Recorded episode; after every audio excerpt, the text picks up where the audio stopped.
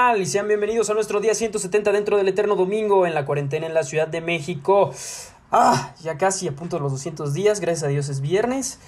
Y esto significa que tengo a un invitado aquí en el Ciberestudio y hoy me acompaña en esta linda terna de viernes Emiliano Parra. ¿Cómo estás? Hola Eric, bien, gracias. ¿Y tú, amigo? Bastante bien. ¿Te parece que comencemos? Por favor. Muy bien. Eh, cuéntame, ¿cómo, ¿cómo te enteras, cómo te informan acerca de pues, la suspensión de actividades dentro de la, de la universidad? Uy, ese día, ese día es una interesante historia porque tenía clase de penal y justamente estaba corriendo un rumor de que en el TEC ya habían cancelado las clases pues mis amigos y yo estamos indignados de por qué a nosotros la universidad no nos había comunicado nada. O sea, que, de qué se trataba esto, que estaban jugando. Y en eso, este, pues como a los 10 minutos antes de que acabara la clase, como 9.50 de la noche, estoy hablando, nos llegó un mail diciendo que, que pues que se suspenden clases hasta, creo que era el martes, estaba previsto para el martes porque se atravesaba un puente. Y pues de ahí el resto pues ya es historia conocida, nunca volvimos. sí, sí, vaya que sí. Ahora, eh, ¿cómo, cómo, fue su reacción al principio cuando se enteraron de la noticia? Pues la verdad creo que, pues te digo que estaba con mi grupo de amigos y recuerdo por la cara de Carlos, de Jimena, y pues todos dijimos, pues bueno, esto seguramente lo hacen como prevención para, para facilitar el regreso. O sea, meramente van a ser días, tal vez semanas, lo que no nos veamos. Y pues yo admito que sí fui uno de los ingenuos que creyó que iba a durar poco. Ok. Ahora, eh, cuéntame, ¿hay algo que extrañes, algo que definitivamente, y algo que definitivamente no extrañes de tu vida pre-COVID? Uy, es una pregunta interesante. Pues creo que lo que más extraño es el trato humano, ¿sabes? O sea, el poder relacionarme con mis amigos en la forma en la que los hacía, conocer a las personas, sobre todo la universidad. O sea, es que la vida universitaria es padrísima, pero pues a distancia y por Zoom no tanto. Creo que estás de acuerdo conmigo en eso. Pero algo que no extraña esa pregunta es muy interesante. Siento que algunos voluntariamente, otros a la fuerza. Yo creo que estoy en un nodo de en medio. Y siento que el encierro pues sí te, hace cambiar. O sea, te hace reflexionar de muchas cosas, queriendo o no, sí cambia tu perspectiva. Y es que, ¿cómo, ¿cómo decirlo? O sea, sí siento que el que estemos encerrados es un, es un antes y un después en la vida de todos. ¿Por qué crees eso? porque siento que siento que cuando estás, ¿cómo decirlo? No en la soledad, porque claramente estás con tu familia, o sea, pero cuando tienes tanto tiempo en tu casa en el que cambias completamente tu estilo de vida de un día para otro, te hace darte cuenta de tantas cosas, o sea, del ritmo de vida que llevabas antes, al que ahora llevas, o sea, las cosas que valorabas antes, cuáles eran tus prioridades. O sea, simplemente hay un cambio de mentalidad muy grande. Y si cambia tu mentalidad en ese aspecto, siento que también cambia tu forma de ver la vida en general. Y eso siento que me ha pasado a mí. Ok. Ahora, ¿hay algo en especial que extrañes de la universidad? De la universidad, sí, claro. O sea, sí, por sí la universidad te digo, yo creo que lo que más extraño es, a mis amigos. O sea, sí, es que pues, tú sabes, con los horarios que llevamos, pasamos gran parte del día ahí queriendo no, y al final las personas con las que convives, pues sí, se vuelven una parte hasta de tu día, una parte de tu rutina, desayunar con ellos, comer con ellos, estudiar hasta con ellos. O sea, simplemente como que, o sea, no como, o sea, mejoran la vida de la universidad y eso es lo que yo más extraño. Ok. Ahora, eh, Emiliano, vamos a entrar de lleno justo a todo esto de las clases en línea. Así que cuéntame, ¿cómo, cómo describirías tu experiencia con este nuevo sistema educativo? Uy, pues al principio, se admito que, o sea, me, refiriéndome al semestre pasado, o sea, la parte que pasó esta del encierro, sí como que yo no, yo no tenía, no sé si decir la madurez o la capacidad de prestar atención a una pantalla, llevar apuntes, preparar la clase, así como que, o sea, mi switch no había cambiado a que esa era mi nueva forma de estudiar, de aprender.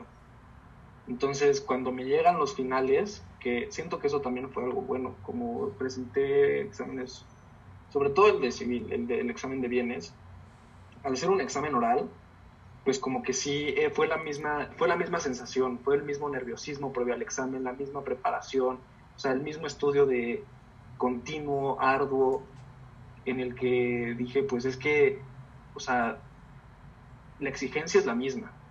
O sea, la universidad y sobre todo el profesor me va a exigir lo mismo a mí que, que me lo exigiera en persona. Entonces yo tengo que estar preparado porque si no al final el único que va a truncar soy yo, claramente él no.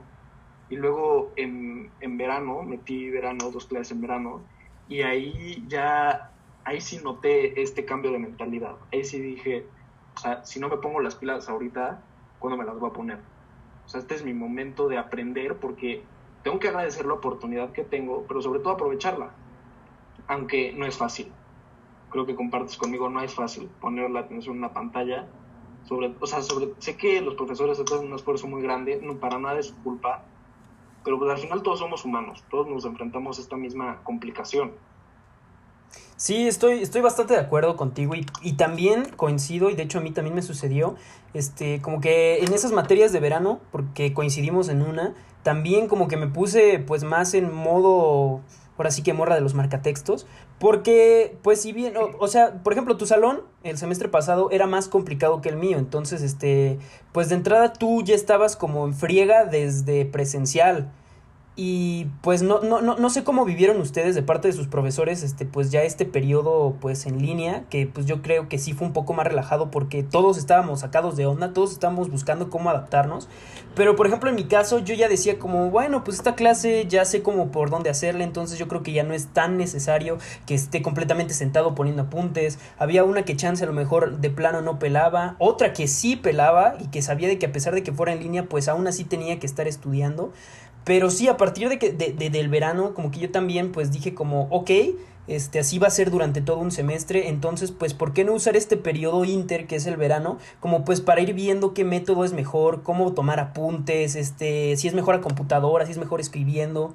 También, no sé si te ha pasado, pero yo siento que, pues a pesar de que tenemos esa dificultad de, pues la relación maestro-alumno y de que ya es pan máquina-alumno casi casi, sí tiene unas bondades que creo que nos han funcionado a muchos este sistema y es que como todo es en línea, pues por ejemplo, antes no faltaba quien quería grabar las clases, pero pues se oía pues bastante mal porque pues tenías al profesor de, de, un lado del salón. Ahora pues como estás en la pantalla fácilmente puedes abrir una aplicación de notas de voz y se escucha a la perfección. Este, tienes el Google Drive que si bien también puede aplicar para este para para presencial, pero pues aquí es más dinámico. No sé tú qué opines. Sí, o sea, Siento que haces bien en señalar que este, este método también tiene sus bondades, claramente. O sea, sobre todo queriendo no, es que, perdóname que regrese al punto, pero este, este cambio de mentalidad del que te hablo, en el de yo ya concentrarme en la escuela en línea porque ya es lo que me toca, pues también se da con motivo de que pues ya estoy en mi casa encerrado, ya no tengo distracciones, ¿sabes? Ya no, ya no tengo pretexto válido, entonces ahora sí es leer, leer, estudiar y echarle todas las ganas del mundo para que esto salga, pues al final de, dando un resultado positivo para mí. Y bien mencionas que en las clases en línea, pues ahora ya hasta los profesores pueden proyectar pantallas, lo hacen mucho mejor porque a veces los cañones no funcionaban, o sea, pueden escribir en estos pizarrones electrónicos, entonces claro que tiene sus bondades, no más que siento que, pues como bien dices, yo al, menos hablo por mí al decir que todavía no me acomodo por completo esta transición, pero pues, como dicen por ahí, ¿no? El mundo pertenece al que se adapta. Así es. Y ahora eh, me gustaría preguntarte justo sobre todo este tema que también estabas diciendo, que no es de culpa de los profesores, pero pues sin embargo, como tú bien dices, eh, se enfrentan a cualquier cosa, tanto los profesores como los alumnos. Entonces, quisiera que me contaras tú cuál crees que sea el mayor reto al que tanto nosotros como alumnos, como ellos como profesores se están enfrentando con este nuevo sistema. Uy, yo creo que ese sí lo tengo bien identificado. Sobre todo, siento que si a mí me cuesta poner atención a través de la computadora, no imagino el esfuerzo que hacen los profesores para mantener la atención de todo un grupo a distancia, con gente con la que ni siquiera pueden voltear a ver, gente con la que ni siquiera una mirada hace que regrese la atención, un grito. O sea, siento que el dinamismo para los profesores de estar parados enfrente del salón, siento que ellos hasta tienen un reto más difícil, que es lograr captar la atención de todos nosotros. Y pues hasta ahora, en lo personal, no sé cómo sea tu grupo, pero en el mío, los profesores que tengo sí, sí, sí logran captar esa atención. Bueno, al menos para mí y yo creo que la de todos mis compañeros, porque sí son clases en las que participamos más, sí son clases en las que hay un diálogo. Y esto es un claro contraste con la, la última parte del semestre pasado, en la que casi no había participaciones, lleno de silencios incómodos, sobre todo pues, porque ni ellos están acostumbrados a mantener esta atención a distancia y pues nosotros tampoco a poner atención. Pero te digo que este cambio ya es notorio en este, en este nuevo semestre. Sí, estoy de acuerdo contigo y, con, y sí, aquí ya como que ya se siente esa onda como, pues ya ahora sí nos vamos a quedar por un buen rato es más, chance ni siquiera es probable que el siguiente semestre lo empecemos presencial.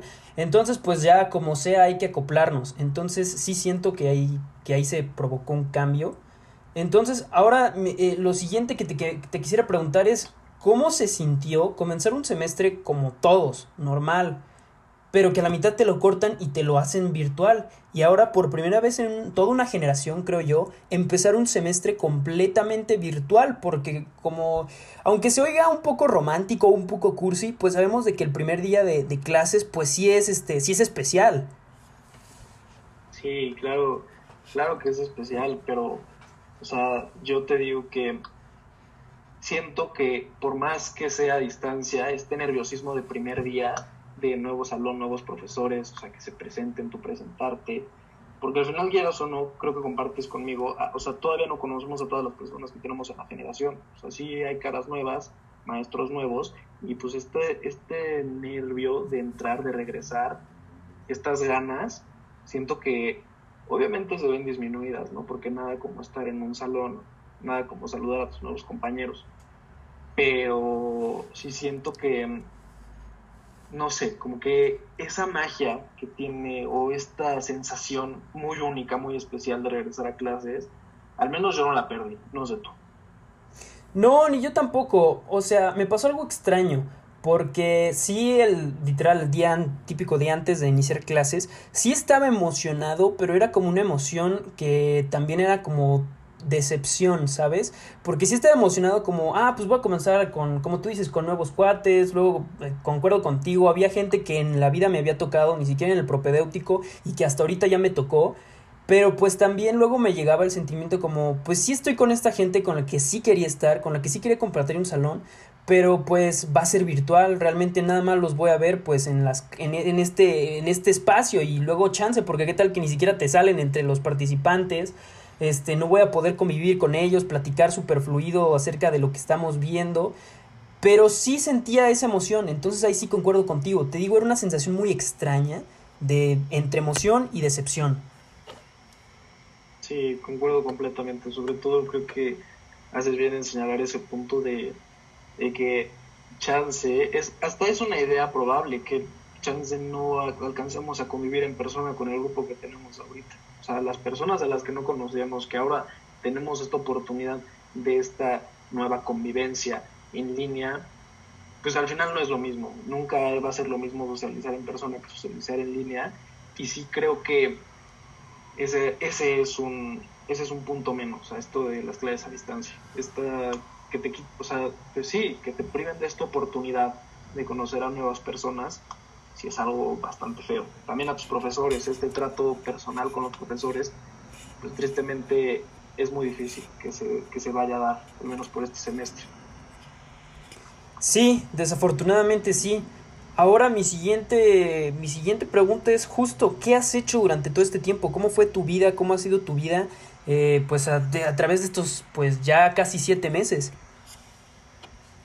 Uy, pues las primeras veces, o sea, cuando recién empezó en marzo, pues la verdad no, no hallaba mucho que hacer, ¿sabes? O sea, quería como estar en la escuela, pero a la vez quería, o sea, este instinto de, pues sí, de llevar el mismo ritmo de vida que llevaba antes de salir y así como que, o sea, no quiero decir que, que extraño salir, al menos en ese tiempo no, ahora sí, o sea, siento que ahora, hasta ahora el, el encierro me está pegando un poco más, porque sí he intentado respetar de manera estricta esto de, del aislamiento voluntario, pero lo que he hecho pues gran parte se le ha dedicado a la escuela, pues porque terminamos semestre, fueron dos semanas de descanso, verano, pues compartimos clase en verano, cinco semanas de verano, después dos semanas de break o dos semanas y media y de regreso al semestre. Entonces dije, pues me voy a enfocar en algo que verdaderamente, algo en el que mi tiempo se invierta de manera correcta. O sea, no me quiero tirar a, o sea, a jugar videojuegos todos los días. O sea, también siento que un, sí, un reto importante que hemos tenido es como mantenernos activos, ¿no? Físicamente, mentalmente, cerrados en casa. Entonces, pues sí, he intentado este, hacer un poco de ejercicio, aunque es difícil. O sea, quieras o no, es difícil el, el ejercicio en el encierro. Pero sobre todo, siento que la clave está en mantenerte ocupado mentalmente, o sea, hacerte rutinas, hacerte hábitos. Y siento que esa es la diferencia entre, pues, pasártela mal y de plano pasártela muy mal, hacer tu, tu espacio, tu rutina, en la que acomodes el día de tal forma en la que tú te sientas cómodo. Obviamente, acomodándote a la situación que enfrentamos, ¿no? Sí, estoy, estoy de acuerdo y, y sí, yo creo que eso de, los, de las rutinas ayuda mucho porque, bueno, no, no sé si te pase, si te haya pasado lo mismo, pero pues te ayuda a justo a que esto se vaya rápido. Este, al, pues al tener, ya, obviamente hay rutinas que son más metódicas, las de las rutinas y como pues si bien hay unas que son un poco más metódicas, de que me levanto a tal hora, este, de tal a tal hora hago esto, no sé, por ejemplo, me levanto a las 7 hacer ejercicio, eh, me baño, desayuno a tal hora, luego de tal hora a tal hora voy a hacer así y hay otras que son pues más informales que son como me levanto, hago esto, luego pues trato de hacer esta otra cosa y así por hasta hasta que acabe esto y yo creo que me ha pasado, me ayuda un poco a que pues esto se me vaya más rápido porque de hecho si, se me ha ido bastante rápido este año por ya sea por esta onda, ya sea por el COVID, entonces yo creo que en eso estoy muy de acuerdo contigo. Ahora, Emiliano, lo que, lo que vamos a hablar es un poco terreno pantanoso, un poco de arena, y es tú, como ciudadano de este bonito y surreal país que llamamos México, te pregunto, ¿consideras que las medidas que se han tomado por parte de las autoridades para el manejo de esta crisis han sido, pues, las adecuadas? Creo que es un tema importante y, o sea, sí quiero aclarar que, o sea, que, que la crítica aquí que, que, creo que tú y yo vamos a realizar por medio del diálogo no va para nada en sentido ofensivo, simplemente si no hay críticas al gobierno, pues no hay sentido que haya un gobierno, ¿estamos de acuerdo en eso? Sí, completamente. Entonces, pues yo creo que al principio creo que el manejo fue malo. O sea, definitivamente que el gobierno no haya no haya hecho más por promover este aislamiento voluntario, que es como se refieren a él todavía el día de hoy. Siento que eso sí afectó mucho. Siento que se tardaron mucho en llegar estas medidas del cubrebocas. O sea, siendo figuras públicas, también tenemos el ejemplo de países vecinos en el norte de Estados Unidos para hablar precisamente. El presidente se tardó cuántos meses en usar cubrebocas. El nuestro en México, cuánto tiempo se tardó. O sea, hay veces en las que todavía difícilmente se ve con cubrebocas, a menos de que vaya en un vuelo hacia Estados Unidos. Entonces sí siento que el gobierno no actúa a tiempo. O sea, obviamente, es que tampoco siento que tampoco siento que sea algo objetivo decir que el gobierno lo ha hecho pésimo, porque dime quién está preparado para esta situación. Sí. O sea, ¿qué gobierno tiene previsto una, una pandemia mundial? Entonces, siento que si bien pudieron haber hecho las cosas mejor desde un principio, pues hasta ahorita obviamente refiriéndonos a los datos oficiales, pues creo que la ocupación de los hospitales, las camas disponibles, todavía hay camas disponibles, entonces creo que eso también es un punto bueno, saber que el sistema de salud no ha colapsado como se tenía o muchos especulaban que, que el sistema de salud en México no iba a aguantar, al menos los números oficiales dicen otra cosa. Sí, fíjate que con, hay dos puntos que me gustaría comentar contigo y es primero el cubrebocas. A mí se me hace bastante chistoso y bastante pues raro cómo es que el cubrebocas tuvo un este ahora se convirtió en un símbolo político de oposición tanto aquí como en Brasil como en Estados Unidos porque yo no le veo yo no le veo ese simbolismo que, que pues los gobernantes le están achacando porque es como ok hay una pandemia. Te estás estás viendo que está muriendo gente estás viendo que sí es real. Entonces ¿por qué te rehusas a ponerte un cubrebocas cuando pues es una medida que te dice, para empezar la OMS, es una medida que, te, que tú mismo, pues en el caso de Estados Unidos, encargado de toda esta onda, porque aquí vimos de que en México todavía sigue esa pugna incluso del mismo encargado que es Hugo López Gatel. Entonces a mí sí se me hace bastante chistoso y bastante pues triste ver que algo tan simple y que de verdad no le encuentro sentido político, no le encuentro connotaciones de, de oposición, no se tome en serio. Y a lo que tú decías de, de, de, atacar al gobierno o achacarle, yo más bien siento que lo que se le achaca es que no fuimos los primeros. Porque, por ejemplo, como fue el caso de China, como es el caso de Italia, España, en su momento Estados Unidos, pues ellos sí fueron los de los primeros. Entonces, pues sí, efectivamente, ellos cómo, cómo prevés una crisis. Pero cuando estás viendo que desde hace meses está ocurriendo algo sospechoso, ves de que se empieza a grabar, ves de que de verdad se está poniendo serio y pues sí actúas, pero pues tu estrategia no es, no es efectiva. Eso sí, yo no sé, yo no soy, pues obviamente tú y yo ni somos epidemiólogos, no sabemos cuál hubiera sido una estrategia efectiva, pero sí sabemos que la que pusieron en marcha no lo fue. Entonces yo creo que es más bien eso lo que se le achaca, que es como no fuiste el primero, no fuiste el, paciente cero, fuiste de los contagiados. ¿Y cómo puede ser que viendo cómo la sufrieron los demás, no pongas en marcha esas, este, esos aprendizajes? Sí, creo que, creo que esté en un punto, en un punto clave. O sea, sí siento que que sí hubo un mal manejo en el sentido de, como bien dices, si nosotros no fuimos los primeros, la, o sea, en el punto en el que este virus llega a México, en China ya estaba bastante grave la situación, en Europa ni se diga. O sea, hasta siento que fue ingenuo por parte del gobierno no preverse un poco más. O sea, si a gobiernos con economías bastante fuertes, con sistemas de salud bastante fuertes, el ejemplo de China que construyó hospitales en muy pocos días, se les afectó de tal manera que nos espera a nosotros. Sí siento que ahí fue una falta de, cálculo, de previsión, y que al final repercute, y no solo a todos, no solo a los pacientes, no solo a los enfermeros, a los trabajadores de salud, sino a todos como país. Sí, estoy, estoy completamente de acuerdo contigo, y, y sí, sí, no, no me queda nada más que decir. Ahora eh, se supone que estamos viviendo pues este periodo llamado la nueva normalidad, que con su semáforo y que en un principio con estos municipios de la esperanza que al final fueron un fracaso por obvias razones, pero en sí este nuevo, este, esta nueva etapa fue vislumbrada como una reactivación económica. Ahora, ¿tú consideras que era el momento oportuno de reabrir la economía? Uy, es que sí, este también es un tema interesante es que siento que siento que hay dos formas de verlo.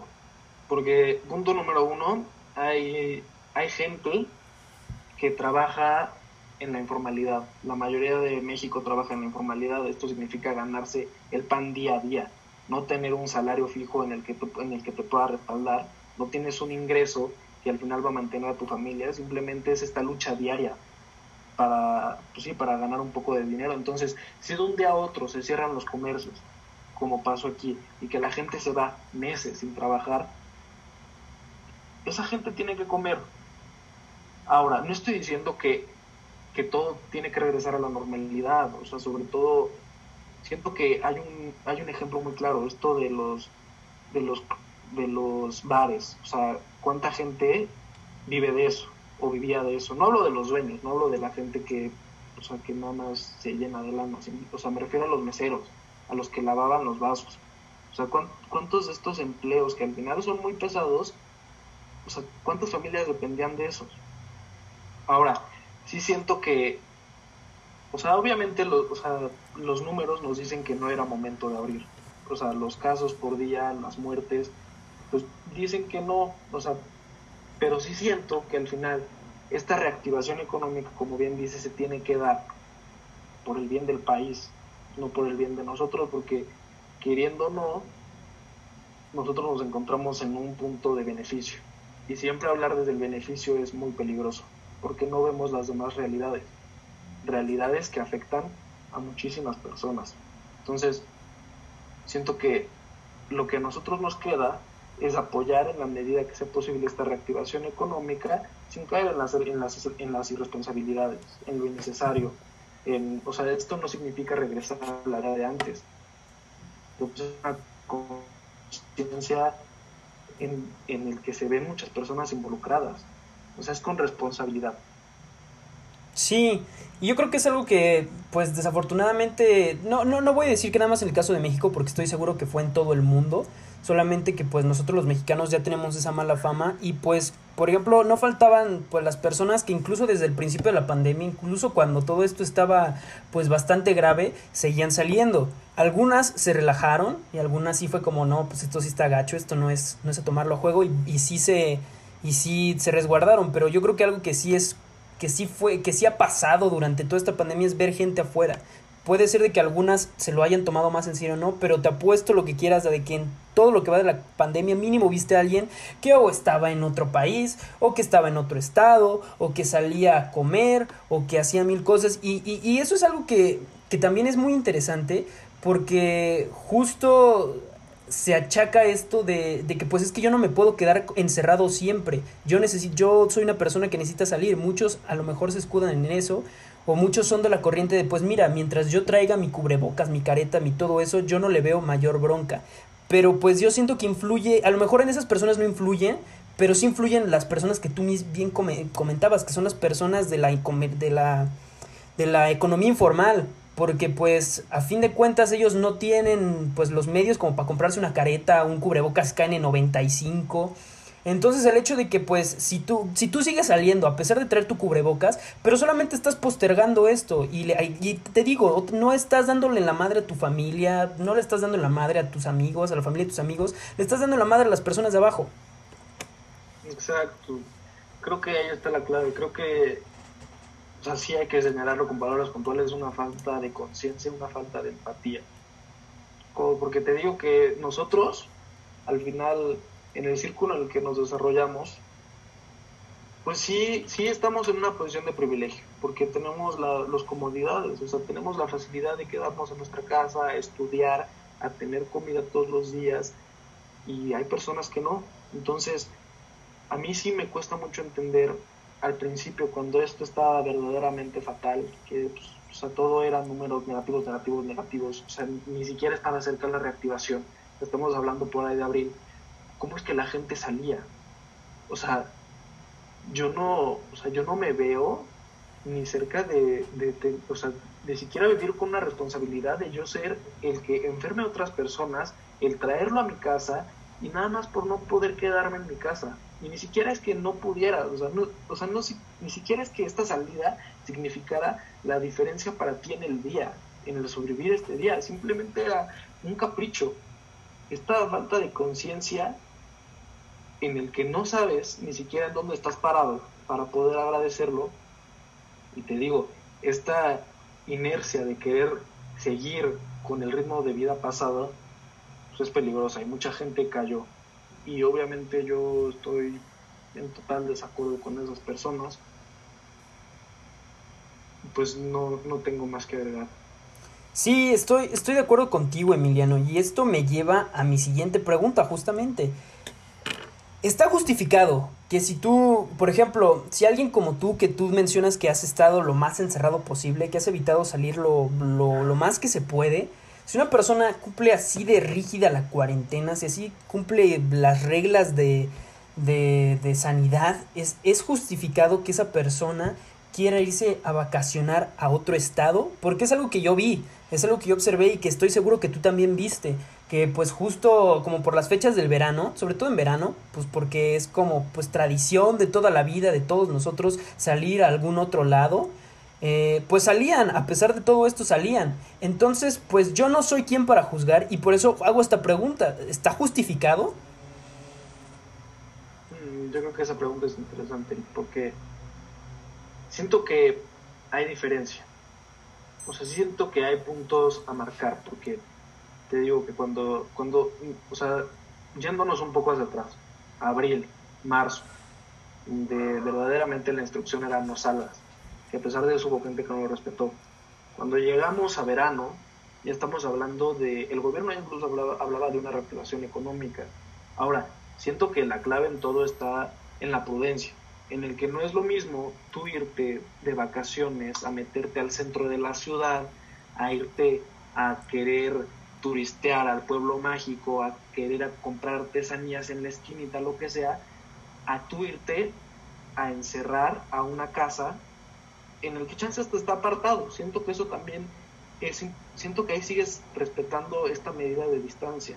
Siento que si tú no sales a exponerte, ni exponer, no sales a exponer a los demás, ni exponerte a ti, siento que es un encierro completamente válido, aunque sea en otro estado. Sí, estoy de acuerdo contigo porque sí me ha tocado, o sea, sí conozco gente, gente que ha venido aquí al programa, gente que yo conozco desde de la misma, de nuestra misma escuela, que eh, eh, desde el principio fue eso, por ejemplo, una, una amiga, una compañera, le agarró estando, como fue puente, le agarró estando ella en Acapulco, entonces pues ella estaba en su casa en Acapulco y pues no, no, este, no se movió de ahí, ahí se quedó. Yo creo que si bien ya regresó, pero pues también no dudo que haya regresado porque pues regresa a su casa, no hay riesgo.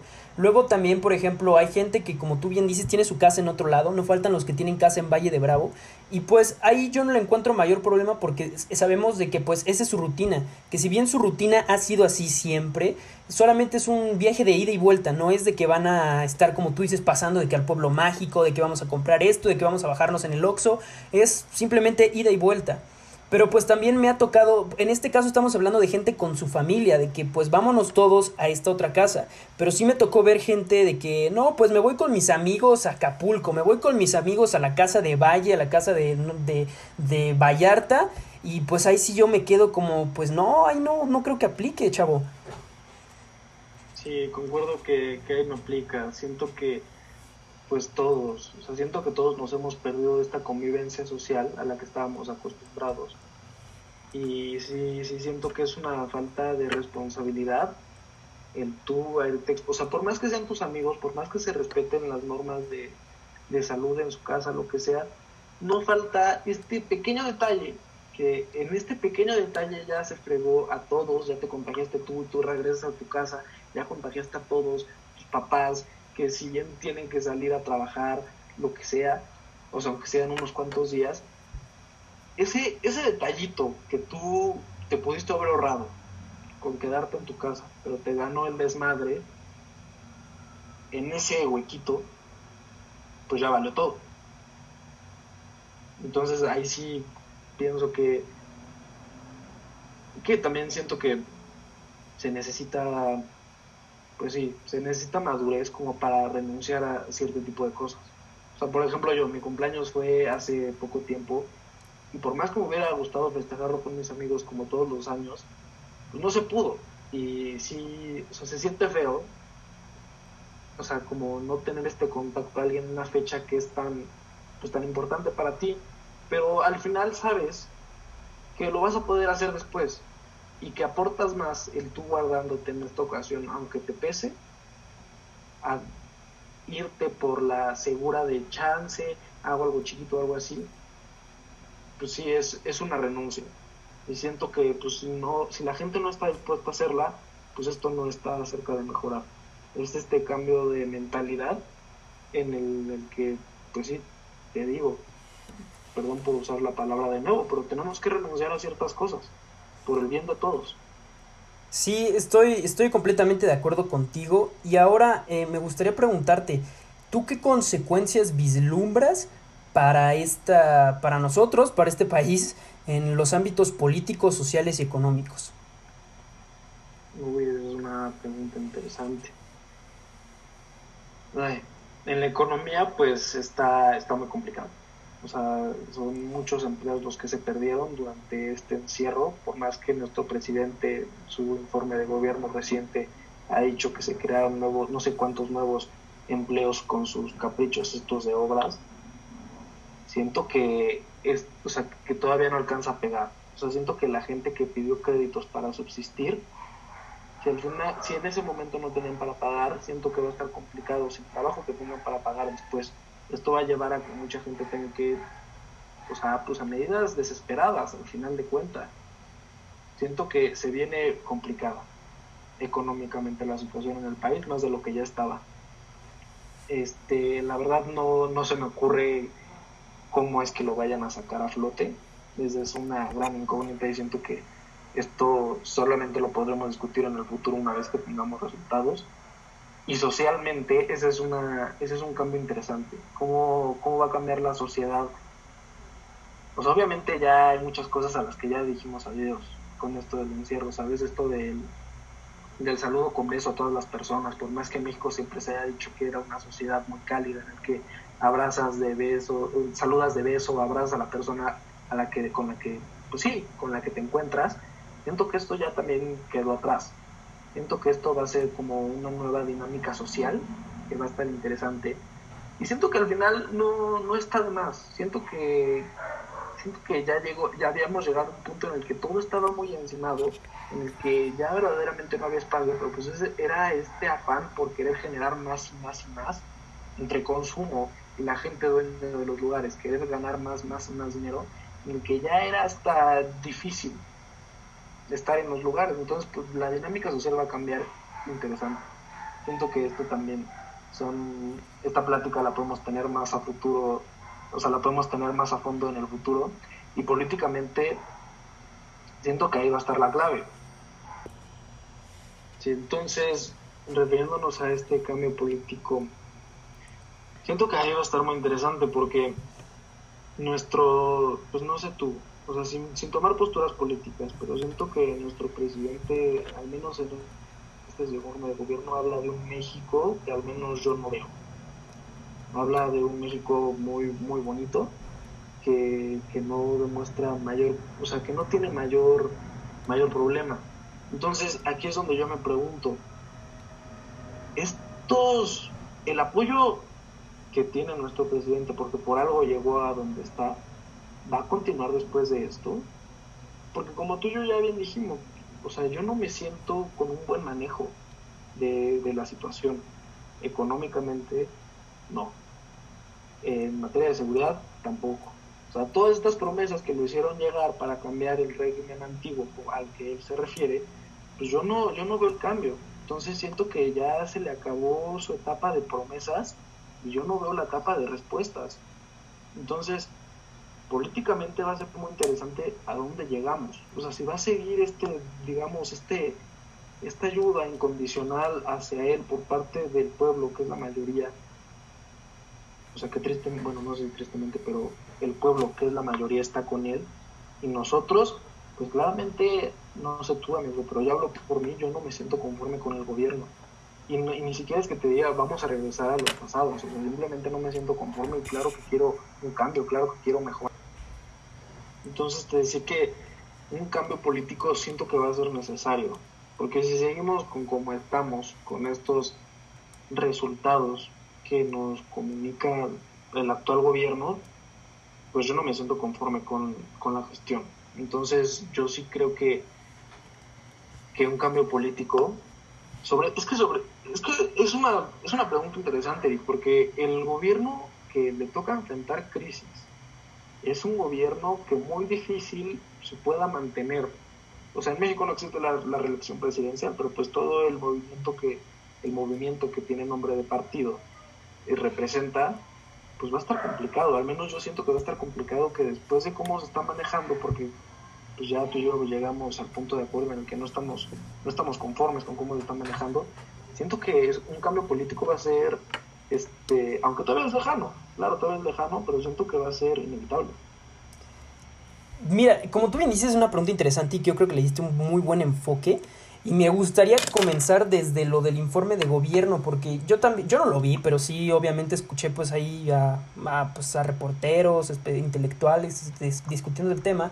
Y algo que sí me llamó mucho la atención fue la opinión de uno que mencionó de que, o sea, sí estuvo sobria, por ejemplo, la, la ceremonia, todo esto, bastante, pues, sí, no, tan, no tan apartidista, no tan ánimo de propaganda, pero pues el discurso sí se notó un discurso utópico. Y yo, pues, no quiero decir peleado, pero sí yo no, no, me, no me gusta casarme con la idea de la utopía, porque yo siento que una utopía, lejos de, lejos de ayudar a, un proyecto de nación, todo lo contrario, lo que hace es de que lo va dañando, lo va dañando, lo va dañando, lo va dañando. Porque, como tú bien dices, o sea, en su informe mencionó como, no, pues no, aquí ya, ya rebasamos lo peor de la, de la pandemia, ya rebasamos la crisis económica, este, se están creando empleos. Para empezar, yo no sé si, si se están creando empleos, si están actualmente esas obras, yo no sé por qué siguen esas obras, si, si seguimos en una pandemia, no entiendo por qué. Luego, para nos podemos meter entre las obras que, por ejemplo, la, del tren Maya, que de por sí esa ni siquiera debió haber existido, al igual que la de Santa Lucía. Este, y también yo siento que es mucho la idea de, de, que, el, de que el presidente agarró una, una, un, un este, ¿cómo se dice? Eh, una situación que no le gustaba a la gente, que era la de la corrupción, que efectivamente México estaba mal, México, no te lo voy a negar, estaba mal. Eh, y agarró la, la, perfecta, la perfecta excusa para candidatearse y la capitalizó bien. Eso no se lo voy a negar. Lo que a mí me molesta es de que capitalizó una idea bastante noble, que es la de acabar con la corrupción, que es la de darle un buen cambio a México para catapultarse al poder. Porque si tú me dijeras que efectivamente está haciendo, pues, este, se ven, se ven reflejados los cambios, pues completamente de acuerdo, pero estamos viendo de que ellos, él se vende como que es diferente, como que es el cambio, pero pues a lo largo de estos dos años hemos visto que no es diferente, que es igual, que ni siquiera es peor, es igual, lo cual pues para ellos ya es bastante malo. Y ahora en cuanto al apoyo de la gente, yo creo que se dividen en dos, en dos tipos de personas. Este, yo siento que están los que apoyan la idea, la idea de acabar con la corrupción, que yo ahí estoy de acuerdo. Está, y, es qué bueno que apoyes esa idea, que a lo mejor si eres de Morena, si a lo mejor si eres este pues los, los apoyas a ellos, pero los apoyas por la idea, por la idea de acabar con la corrupción, de crear un cambio.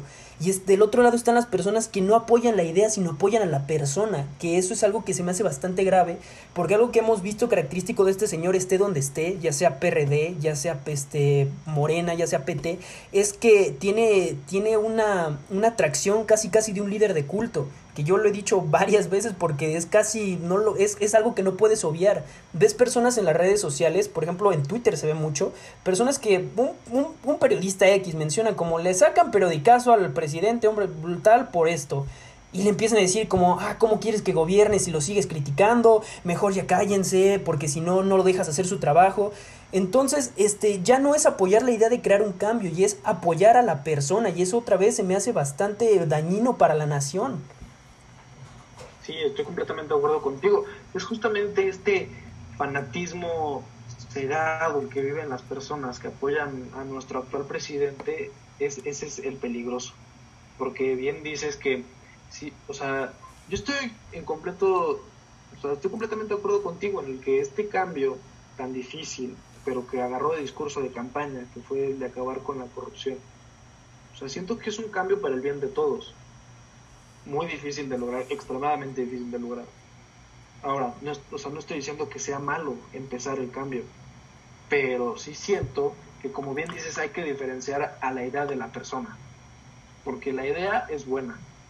Ahora, este fanatismo cegado en el que viven las personas, como bien dices, la comunidad de Twitter es un claro ejemplo de esto este, este fanatismo es muy peligroso porque al final del día lo que diga, lo que diga este personaje va a ser tomado como ley, o sea, va a ser tomado como palabra, pues sí, como palabra única, poderosa, que rige.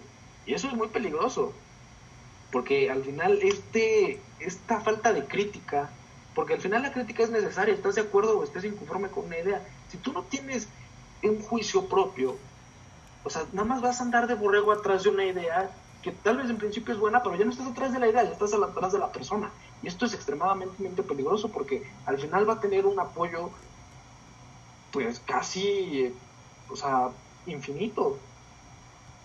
Sí, Estoy, estoy de acuerdo contigo, yo creo que es justo el caso de lo que estamos viviendo. Ahora, no, hay, por ejemplo, hay personas, por ejemplo, no estoy seguro que dentro del sector médico no faltaron quienes votaron por él y ya en estos momentos están diciendo como no, esto, esto está fatal, no puede ser posible de que sigan, sigan muriendo. Amnistía Internacional hace poquito pues publicó el número de fallecidos que se desempeñan en el sector salud, que es altamente grande. Entonces yo creo que si bien por un lado, pues sí va a haber personas que pues sigan como pues, pues de no, no, no se produjo ese cambio y esta persona no lo está haciendo bien y le van a pues quitar su apoyo, yo siento que esas personas son justo las que saben ver la idea y no a la persona. Porque si bien nos guste o no, va a haber personas que lo van a seguir apoyando a pesar de todo esto. Porque no apoyan la idea, lo apoyan a él. Y, y yo creo que también esto, se, también tristemente es en parte debido a la pobre oposición que tenemos. Porque de verdad tenemos una oposición de verdad horrible, eh, pésima. Porque por ejemplo, puede, hay, hay, personas, yo he escuchado que están, que votaron por, por, este movimiento, por este partido, pero pues no están conformes. Pero viendo la oposición, contrastando con la oposición, viendo que pues en su mayoría, sobre todo, pues quiero enfatizar sobre todo las, las personas del PAN, la gran mayoría son personas que siguen encerradas en una burbujita de privilegios y de prejuicios, como, como por ejemplo estas controvertidas marchas en carros, pues eso lejos de ser un, algo que los ayude a de verdad este pues decirle a la gente como pues ya vieron lo hizo mal este de verdad no no vuelvan a votar por ellos se están echando arena a ellos y les están dando más control a ellos porque en verdad conozco gente que, que confronta y dice como pues mira eh, si me das a elegir entre estos que de verdad son no saben qué hacer pero pues dicen que están con contra la corrupción. A estos que siguen diciendo que el aborto debería estar penalizado, bueno, continúa, debe continuar siendo penalizado, que está protestando en sus carros, pues voto mil veces por las por estos otros cuates. Sí, creo que creo que este un punto muy importante que es que no hay oposición en México.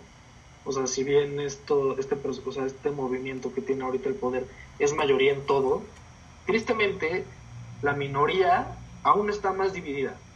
O sea, porque como bien dices, está el PAN, esta extrema derecha, que es este pues todo lo que pueda llegar a ser, ¿no? Porque siento que hablar de partidos pues ya es distinto. o sea, están estos varios partidos que ni siquiera hacen un frente común.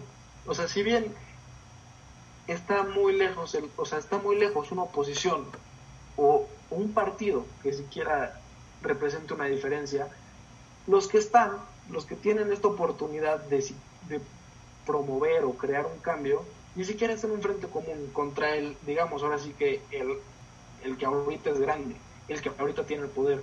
Y esto al final nada más nos perjudica a todos, tanto a ellos y los únicos que salen beneficiados pues son los que están ahí, pues porque claramente no tienen un contendiente ni cercano ni, ni siquiera próximo a estructurarse.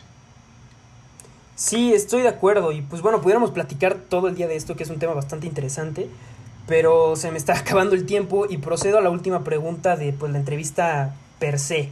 Y es, cuando puedas salir, cuando seas seguro salir, ¿qué es lo primero que vas a hacer tú? Mm, lo primero que voy a hacer, definitivamente ver a mis amigos.